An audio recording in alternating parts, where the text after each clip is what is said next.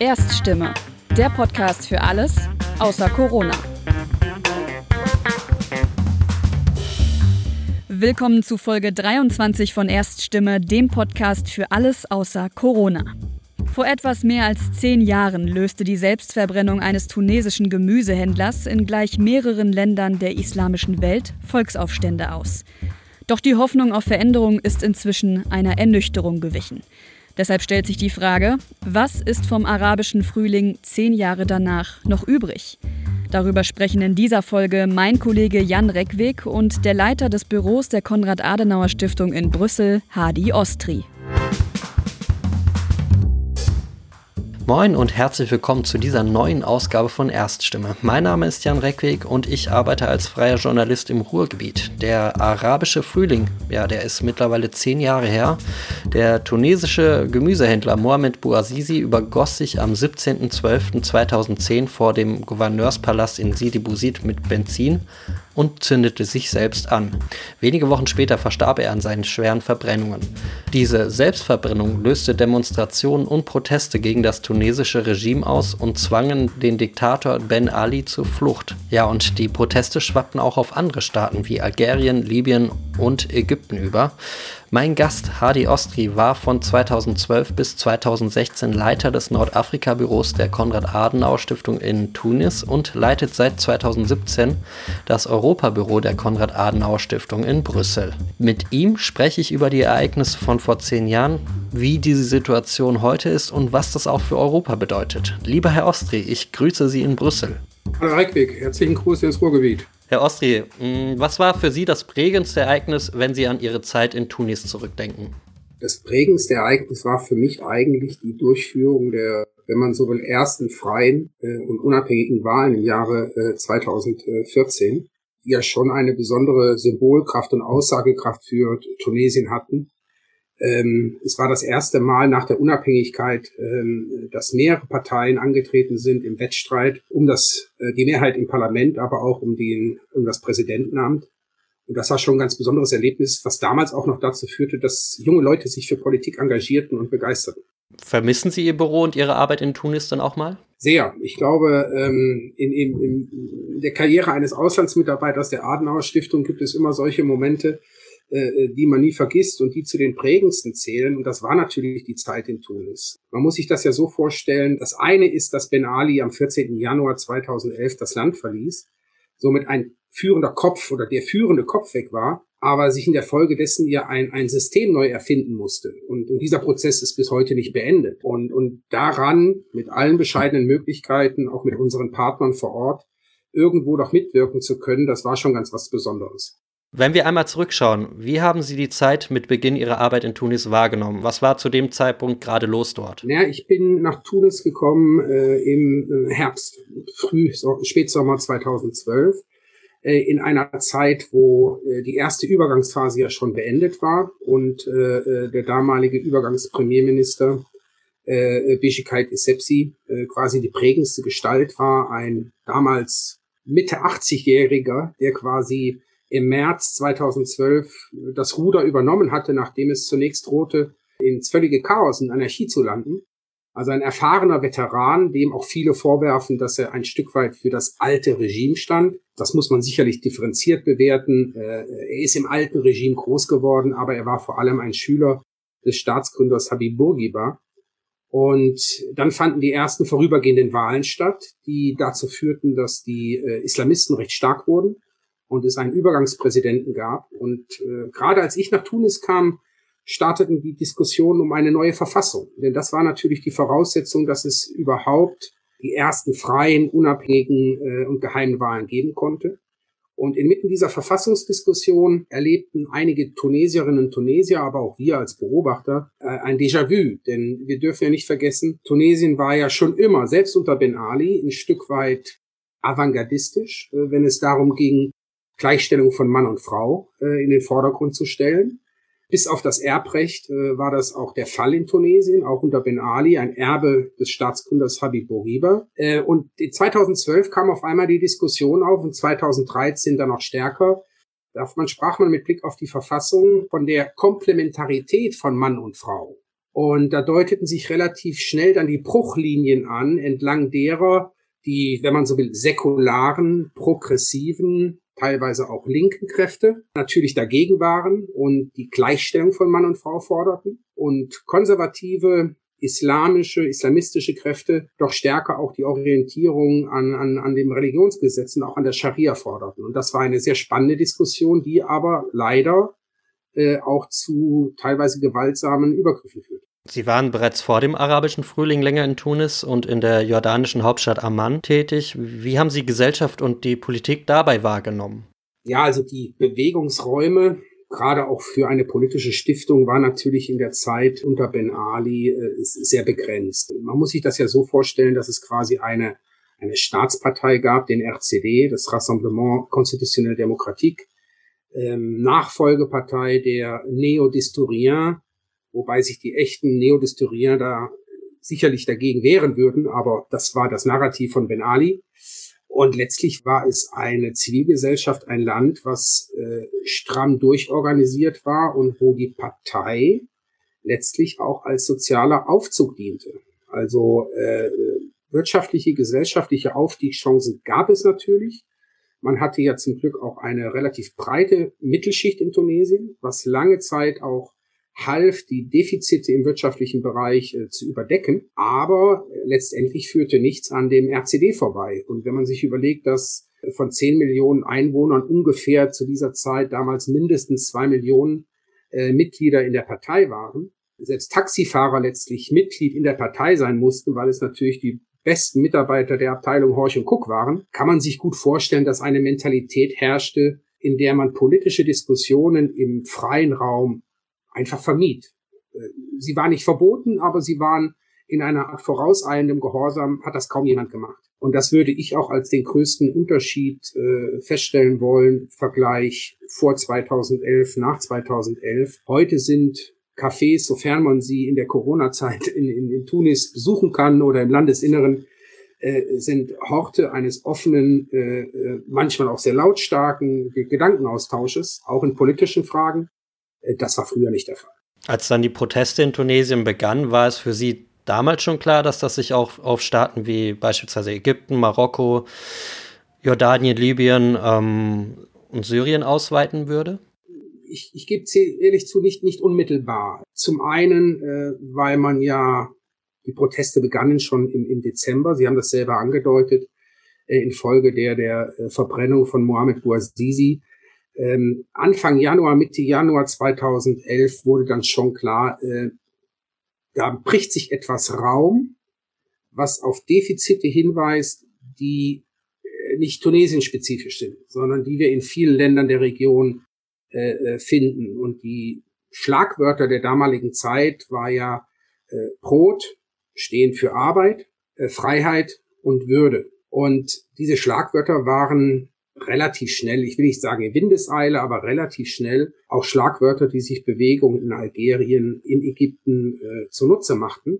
Am Tag nach der Flucht Ben Alis oder nachdem er das Land verlassen hat, die genauen Ereignisse sind ja bis heute nicht hundertprozentig rekonstruiert, fanden umgehend Proteste vor der tunesischen Botschaft in Kairo statt, so dass Tunesien schon ein wenig so die, die Wiege natürlich dieser ganzen Unruhen ist. Aber die Probleme, wie Transversale sich durch die ganze Region zogen und weitgehend bis heute ja noch ziehen. Wenn wir auf die heutige Zeit schauen, in Ägypten ist mit Abdel Fattah el-Sisi ein ehemaliger Militär an der Macht, der es mit Menschenrechten, naja, nicht allzu ernst nimmt. So haben Hinrichtungen zuletzt extrem zugenommen. Nach dem Sturz Mubaraks 2011 und dem Sturz Mursis 2013 wurde 2014 el-Sisi Präsident. Haben Sie den Eindruck, dass sich Ägypten wieder zu der Zeit vor 2011 zurückentwickelt? Bedauerlicherweise, weil natürlich das, sagen wir mal, äh, die Übung Mursi und die Übung mit den Muslimbrüdern kräftig daneben ging. Also ich glaube, in Ägypten manifestiert sich insofern etwas. A, wir dürfen nicht vergessen, in Ägypten spielte ein Faktor eine ganz entscheidende Rolle und das war das Militär.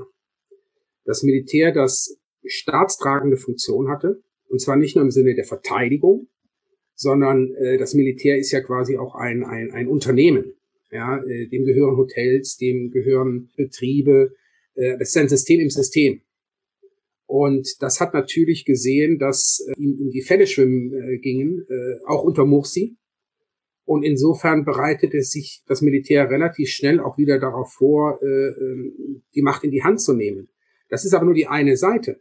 Die andere Seite ist, dass insbesondere unter den Muslimbrüdern natürlich auch viel Chaos, auch, auch Willkür einsetzte. Und ich würde schon sagen, dass man festhalten kann, dass es parallel zu diesen Bewegungen des Militärs auch schon wieder Bewegungen einsetzten mit gewisser Nostalgie nach dem Motto, naja, unter Mubarak hatten wir den starken Führer, einer, der das in die Hand nimmt.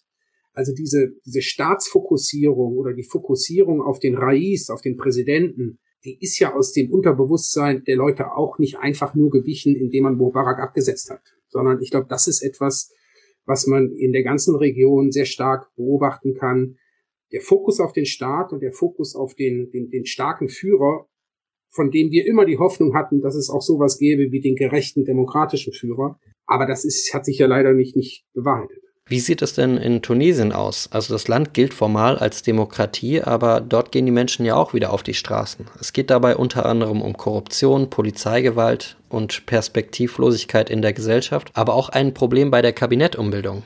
Dieser Umbildung stimmt der Präsident Kais Said nicht zu. Gehen Sie davon aus, dass es dort erneut zu einem Umbruch kommen könnte? Das ist schwer zu sagen. Also mein Eindruck von, von hier aus, aus der Distanz, ist äh, ein wenig, dass diese Proteste natürlich auch, wie viele, äh, politisch organisiert sind. Äh, die Nachda, die islamistische Partei, versucht ein wenig Druck auszuüben auf den Präsidenten, dass er dieser Kabinettsumbildung zustimmt. Aber es ist insofern ein gutes Beispiel, weil auf der Suche, Sie haben ja recht, natürlich rein systemisch, formal ist Tunesien eine äh, parlamentarische Demokratie. Aber nach wie vor mit einem starken Präsidenten, der aber nicht wirklich im Rahmen eines präsidialen Regimes regieren kann. Und das sind Widersprüche, die wir quasi schon mit der Verabschiedung der, der ersten Verfassung quasi, der neuen Verfassung 2014 gesehen haben. Äh, da beißt sich etwas, auch in den Kompetenzen. Und nicht umsonst haben wir seit 2014, 15, denn ähnliche Situationen gab es in dieser Zeit immer wieder, wo sich die Interessen des Premierministers mit denen des Staatspräsidenten rieben oder nicht unbedingt im Einklang waren. Diskussionen, ob man gar nicht nochmal Hand anlegen sollte und quasi die Verfassung da klarer ziehen sollte. Also wir haben Kompetenzstreitigkeiten und in einer so nach wie vor doch sehr unsicheren, instabilen Phase schwappen diese Kompetenzstreitigkeiten natürlich nach oben und, und schaffen sich Raum und werden von gewissen politischen Kräften auch genutzt. Auch in Algerien hat es zuletzt wieder Proteste durch den Hirak gegeben ähm, und Präsident Tebboune hat das Parlament aufgelöst und Neuwahlen angekündigt. Ähm, meinen Sie, dass das reichen wird, um das Land neu zu ordnen und auch wirtschaftlich zu stabilisieren? Das ist sehr schwierig zu sagen. In Algerien haben wir ja noch eine, eine ganz besondere Situation. Äh, zum einen nach wie vor doch in weiten Teilen auch die Vormachtstellung der alten äh, Befreiungsarmee, die ja quasi als Partei sich auch politisch, die FLN, etabliert hat und seit Jahrzehnten die politische Szene äh, bestimmt. Wir haben gerade in der Wirtschaft, wo wir ja seit Jahren, Jahrzehnten von einer Liberalisierung reden, aber leider nicht sehr viel passiert ist äh, und sehr viel Korruption stattfand, äh, auch unter dem alten Präsidenten, einfach so eine Gemengelage, die sehr, sehr schwer aufzubrechen ist. Hinzu kommt ein Faktor, der in Algerien von, beid, von zwei Seiten immer wieder auch ins Spiel gebracht wird, der Faktor der 90er Jahre, als wir den Bürgerkrieg quasi in Algerien hatten und über 200.000 Menschen starben. Und, und dieser Faktor, dieses Argument wird von der Staatsmacht, von Le Pouvoir, wie man es früher mal nannte, immer wieder angeführt zu sagen, naja, wollt ihr das jetzt aufs Spiel setzen? Wollt ihr euch, dass sich das wiederholt? Und umgekehrt natürlich die Zivilgesellschaft, äh, junge Menschen äh, immer wieder sagen, ja, äh, ihr könnt uns dieses Argument nicht immer wieder vor Augen führen, weil äh, das ist jetzt mittlerweile auch über 20 Jahre her. Und es eignet sich nicht mehr dazu, uns stillzuhalten. In Marokko hatten die Proteste keinen Systemumsturz zur Folge, sondern König Mohammed VI. machte eine Verfassungsreform möglich und kündigte Neuwahlen an.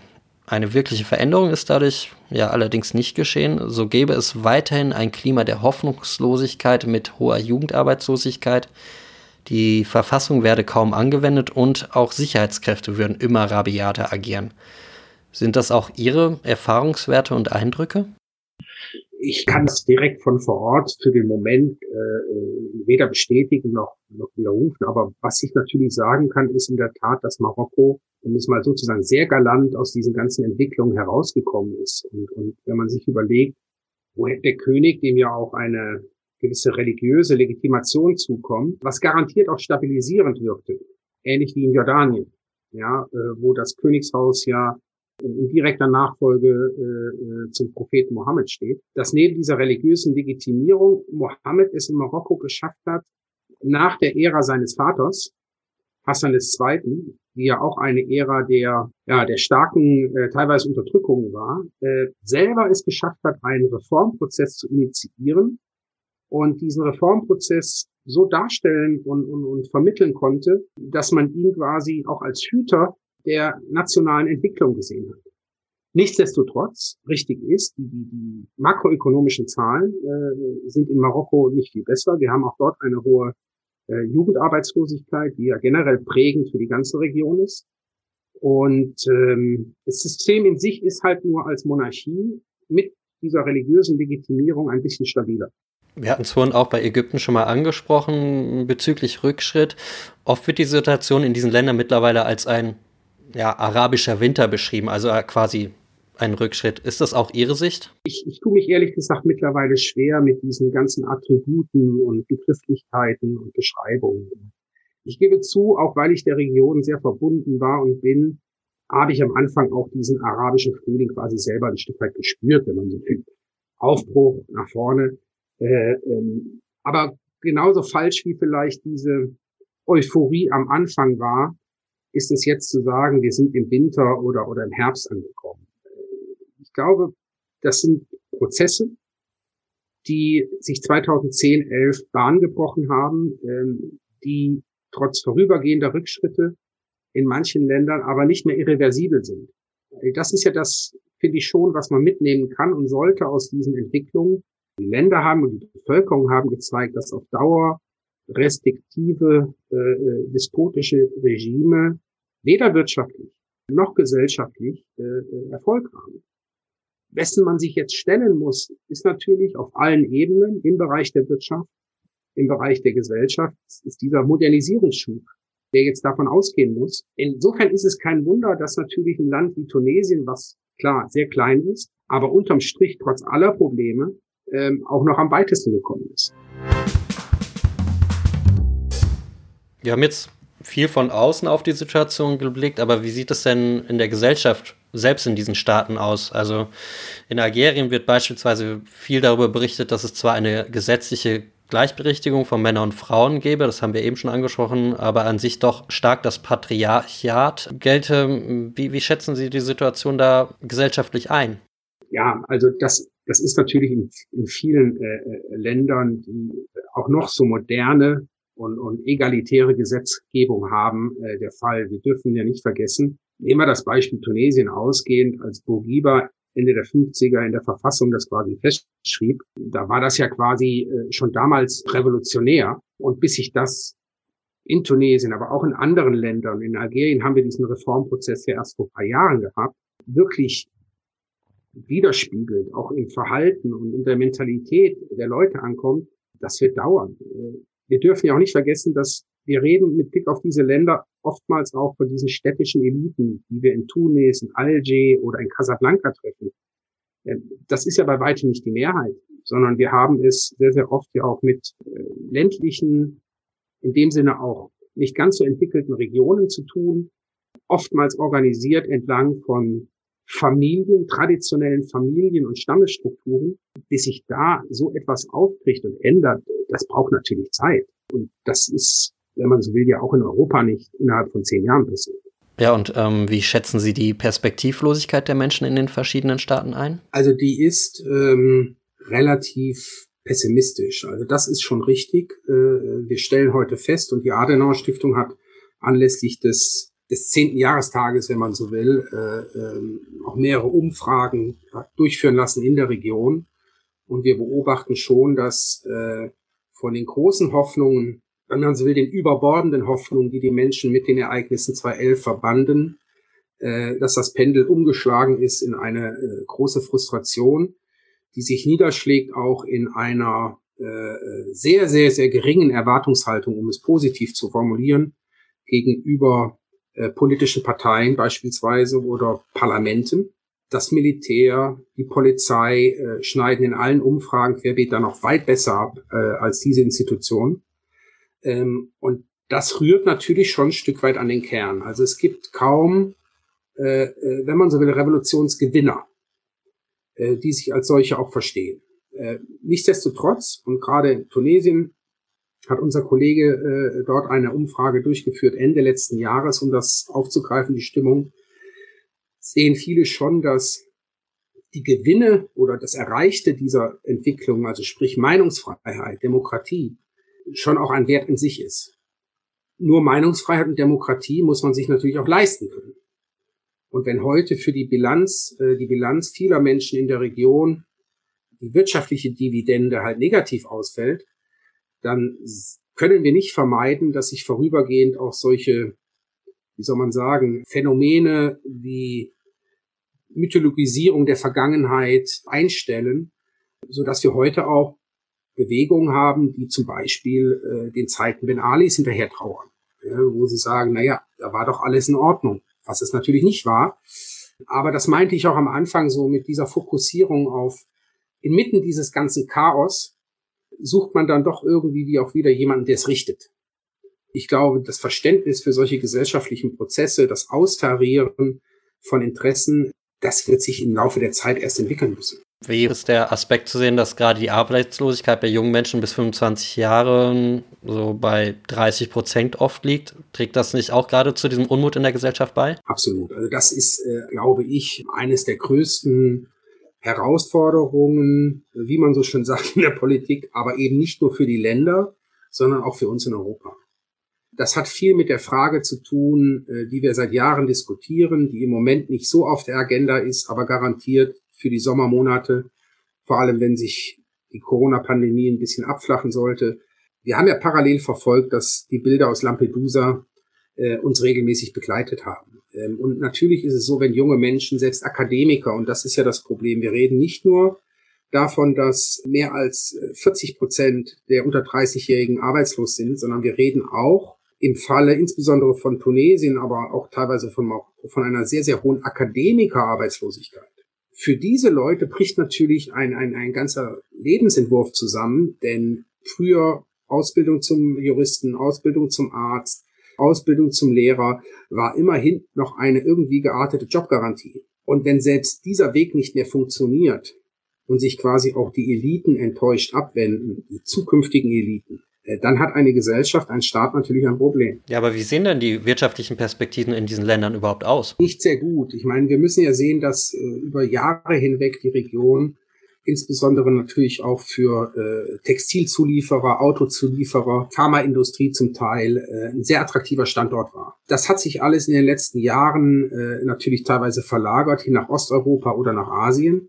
so dass wir heute mit Blick auf die Textilindustrie teilweise nur noch wirklich Veredelung haben, also sehr hochwertige Produkte, ohne jetzt Schleichwerbung machen zu wollen, aber Hugo Boss oder Van Laak produzieren in Nordafrika, aber nicht mehr Schießer in der Masse. So.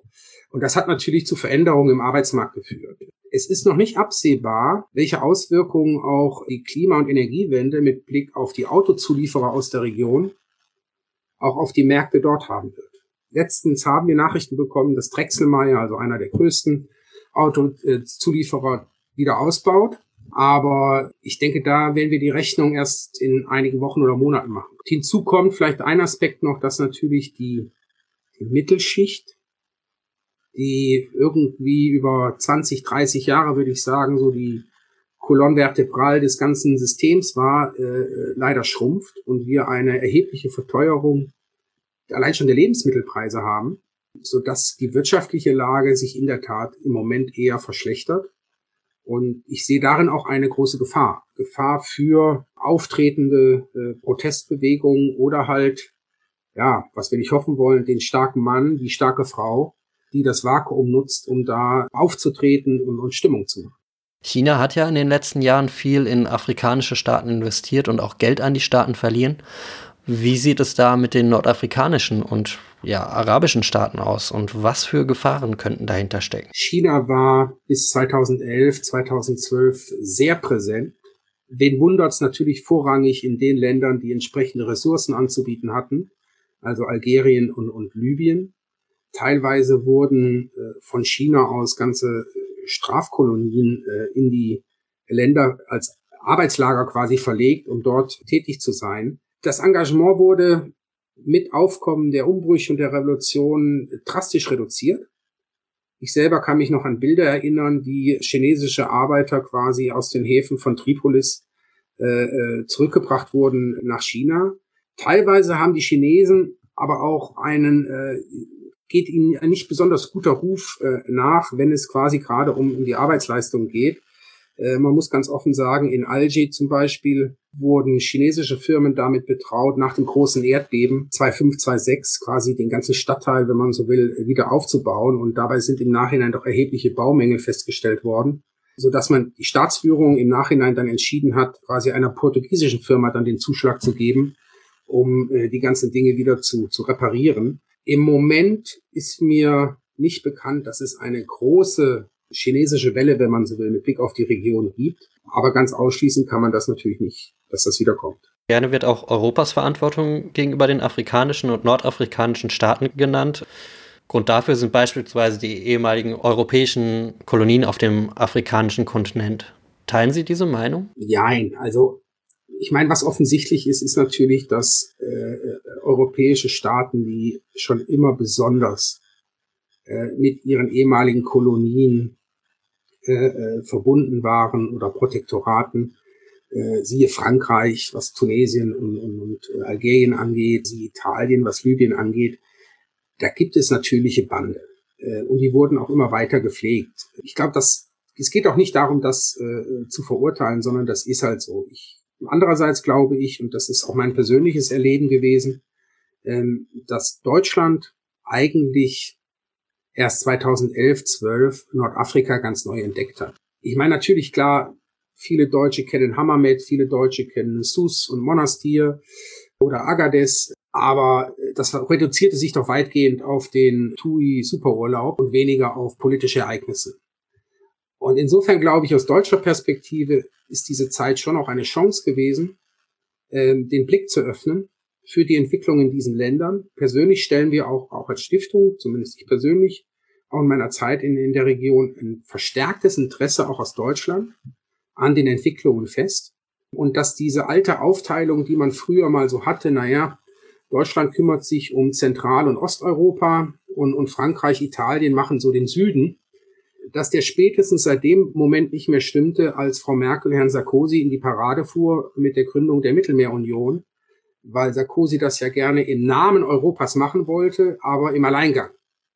Und ich glaube, da hat die Bundeskanzlerin schon deutlich gemacht, ja, Tunesien ist vielleicht nicht die Spitze der deutschen Außenpolitik, aber diese alte Aufgabenteilung, äh, die gibt es nicht mehr, sondern wir interessieren uns genauso für die Entwicklung in der Region. Und ich glaube, die Transformationspartnerschaft, die äh, die Bundesregierung ja beschlossen hat, um diese Entwicklung in der Region zu unterstützen, wo wirklich über die Jahre äh, viele, viele Millionen in sehr, sehr wichtige und sinnvolle Projekte gegangen sind, haben das auch gezeigt. Und umgekehrt, glaube ich, ist es auch nicht übertrieben zu sagen, äh, dass man feststellen muss, dass gerade aus Ländern wie Tunesien, aus Ländern wie Algerien, äh, der Blick nach Deutschland, auch in ganz konkrete Projekte, ich nenne das Beispiel berufliche Bildung, ja, ähm, wirklich sehr, sehr interessiert ist, äh, sehr, sehr fokussiert und man sehr, sehr gerne mit Deutschland kooperiert. Wir hatten es vorhin ja schon angesprochen, dass es gerade auch sehr viele beispielsweise junge Akademiker gibt, die ähm, keine Jobs mehr finden, aber auch aus anderen, ich nenne es jetzt mal Bevölkerungsschichten, viele junge Menschen keine Arbeit mehr finden und äh, perspektivlos sind. Zehntausende Menschen aus Marokko, Algerien, Tunesien oder auch anderen nordafrikanischen und afrikanischen Staaten ja, versuchen Jahr für Jahr über das Mittelmeer nach Europa zu kommen. Sie gilt ja als gefährlichste Flüchtlingsroute der Welt. Ähm, die Menschen fliehen nicht nur, weil sie in ihrer Heimat verfolgt werden, sondern auch eben aus dieser wirtschaftlichen Perspektivlosigkeit. Was macht die EU, um hier Abhilfe zu schaffen? Also die EU, wie auch die, die, die Bundesregierung, äh, äh macht da sehr, sehr viel. Zum einen in, in den Projekten, die ich eben schon so am Rande erwähnte. Äh, es gibt zahlreiche Projekte, die sich äh, der wirtschaftlichen Entwicklung widmen, insbesondere auch der beruflichen Bildung. Und ich glaube, dass wir da als, als deutsche Partner mit unserem dualen Berufssystem, was, ja, wer hätte das gedacht, dass vor 30 Jahren, dass das heute nochmal so ein Klassiker wird, ja, aber es, es ist so. Äh, äh, die Regionen, die Länder fragen danach, fragen das ab. Und ich glaube, dass wir über solche Programme der beruflichen Bildung A dazu beitragen können, dass überhaupt Menschen, die im Handwerk tätig sind, äh, einen qualifizierten und in Deutschland zertifizierten Abschluss bekommen können, was sehr viel zählt und gilt in der Region. Und dass sie auf Dauer halt auch vor Ort bleiben. Äh, was für uns immer ein Problem war oder für die Länder selber, ist ja der informelle Sektor, in dem in Ermangelung von klarer ordnungspolitischer Strukturen zu gewissen Zeiten mehr als 50 Prozent der Beschäftigten unterwegs waren. Das heißt, diese Menschen zahlen weder in Steuern, die zahlen weder in Gesundheitssysteme, äh, sie können es auch gar nicht. Äh, und insofern geht es darum, natürlich einen äh, Arbeitsmarkt zu entwickeln. Einen Arbeitsmarkt können wir aber nur entwickeln, wenn wir natürlich entsprechende Qualifikationen vorweisen können. Und so gibt eins das andere. Ähm, auch da wird man nicht von heute auf morgen die große Wende sehen. Aber ich glaube, dass das ein ganz wichtiger Schritt ist. Und wir haben ja mit mit einem Projekt, was auch das ähm, Ministerium von, von Herrn Müller an der Grenze zu Libyen, äh, aber auf tunesischem Gebiet gestartet hat, äh, schon Erfolge, wo wir quasi sehen, dass Leute, die potenziell flüchten wollten äh, und diese waghalsige, unsichere Reise auf sich nehmen wollten, aufgenommen wurden und denen dort halt quasi duale Qualifikationsmöglichkeiten angeboten wird. Das ist ein langer Weg, da machen wir uns gar keine Illusionen. Aber es ist auf jeden Fall ein besserer Weg, als auf Schlepper hereinzufallen, das letzte Geld, was man noch hat, zu verlieren und äh, dann am Ende in einem großen Sarg zu landen, äh, der sich Mittelmeer nennt. Wenn es dann doch so weit ist, quasi, dass Menschen doch über das Mittelmeer flüchten, kommt ja auch immer wieder das Thema der europäischen Seenotrettung auf. Also so wird von Menschenrechtsorganisationen oft kritisiert, dass der Kampf gegen Schlepperbanden in den Fokus gerückt ist. Gleichzeitig ist die aktive europäische Seenotrettung ja eingestellt worden. Beispiel Mare Nostrum. Ist das der richtige Weg gewesen? Das ist eine schwere Frage. Zum einen, weil, wie Sie selber wissen, wir natürlich in der Europäischen Union äh, mit 27 Mitgliedstaaten da durchaus auch andere Ansichten haben. Und es gibt Mitgliedstaaten, die bereit sind, Flüchtlinge danach aufzunehmen. Es gibt andere, wir haben das Beispiel Italien ja über Jahre gesehen, wie Salvini als Innenminister quasi Italien dicht gemacht hat selbst wenn er dafür im Nachhinein dann auch verurteilt wurde. Ich glaube, es ist insofern richtig, alles zu tun, um zunächst einmal die Menschen von dieser ja nicht ungefährlichen Reise abzuhalten. Das ist wirklich, ich glaube, das alles Entscheidende. Wir sind jetzt mit dem Vorschlag von Kommissar Skinas und einem neuen Migrations- und Asylpakt in einer sehr kritischen Phase in der Europäischen Union. Wir sehen, dass der politische Wille da ist, eine Lösung zu finden. Aber ich mache mir auch nichts vor, dass das wird noch lange dauern. Insofern gilt für mich als in dem Sinne dann ja quasi Praktiker auch, sagen, was wir tun müssen. Wir müssen dafür sorgen, dass die Menschen in ihren Ländern eine Perspektive bekommen. Und das Risiko, kleine Plastikboote zu nehmen, um dann irgendwo zwischen äh, Bizerte und Italien abzusaufen, quasi verhindert wird. Und ich glaube, dass das auch der ehrlichste Ansatz ist. Darüber hinaus haben wir natürlich Projekte auch entwickelt, gerade im Anfang der Jahre 2012 und 2013, wo es um gezielte Einwanderung geht. Also ich erinnere mich noch sehr genau äh, an ein Projekt, das damals auch aufgelegt wurde zur Übernahme und Integration von Krankenschwestern aus Tunesien und wenn ich mich nicht irre, auch teilweise Marokko, die dann in Deutschland ausgebildet und weitergebildet wurden und hier quasi auch eine Zukunft gefunden haben. Gerade im Pflegebereich ist das natürlich ein Riesenthema. Aber das sind gezielte Projekte, wo wirklich vor Ort die Leute ausgewählt werden, sich bewerben können, um dann nach Deutschland oder nach Europa kommen zu können. In die Kritik geraten ja auch immer wieder die steigenden Ausgaben für Frontex und auch die finanzielle Unterstützung Libyens beispielsweise für die Aufrüstung deren Küstenwache und da Berichten zufolge Geflüchtete unter unmenschlichen Bedingungen untergebracht und festgehalten werden. Wie sehen Sie diese Situation? Also nach den Berichten, die wir hier mitbekommen, ist es in der Tat so, dass in vielen dieser Lagern katastrophale Zustände herrschen und man natürlich alles dafür tun muss, äh, auch die Verantwortlichen, und da fängt dann, sagen wir, das nächste Problem schon an, die Verantwortlichen in Libyen. Wer sind die Verantwortlichen in Libyen? daran zu erinnern, dass sie ja für die Mittel, die sie bekommen, auch dafür sorgen müssen, äh, dass die Menschen in zumindest einigermaßen menschenwürdigen Verhältnissen leben. Ich persönlich habe einige Bilder, äh, die da gemacht wurden, sehr schockiert und, und auch mitgenommen. Uns bleibt aber als Europäische Union in dem Falle, weil wir helfen wollen, auch immer nur der Appell zu sagen, bitte äh, setzt diese Mittel dafür ein. Wir sind aber auch nicht naiv. Wir sehen natürlich, dass das in einem Kontext passiert, im Moment wieder ein wenig hoffnungsvoller, weil wir zumindest die Chance da ist, dass es für Libyen und den Konflikt zwischen Tripolis und Benghazi äh, vielleicht eine Einigung gibt und man dann auch wieder einen zentralen Ansprechpartner hat. Im Moment sehen wir das aber nicht, weil wir natürlich sehen, dass viele Milizen unterwegs sind, äh, viele kriminelle Banden und das macht es natürlich umso schwerer. Die Alternative wäre, um zu sagen, um unsere Hände in Unschuld zu waschen, wir helfen gar nicht. Und das ist natürlich gar keine Lösung. Also von daher glaube ich, äh, ist das eine ganz schwierige Situation, wo Europa, äh, aber auch der UN-Flüchtlingskommissar, also wirklich internationaler Druck auch aufgebaut werden muss, ähm, damit A, es in Libyen zu einer Einigung kommt und B, solche Zustände abgeschafft werden.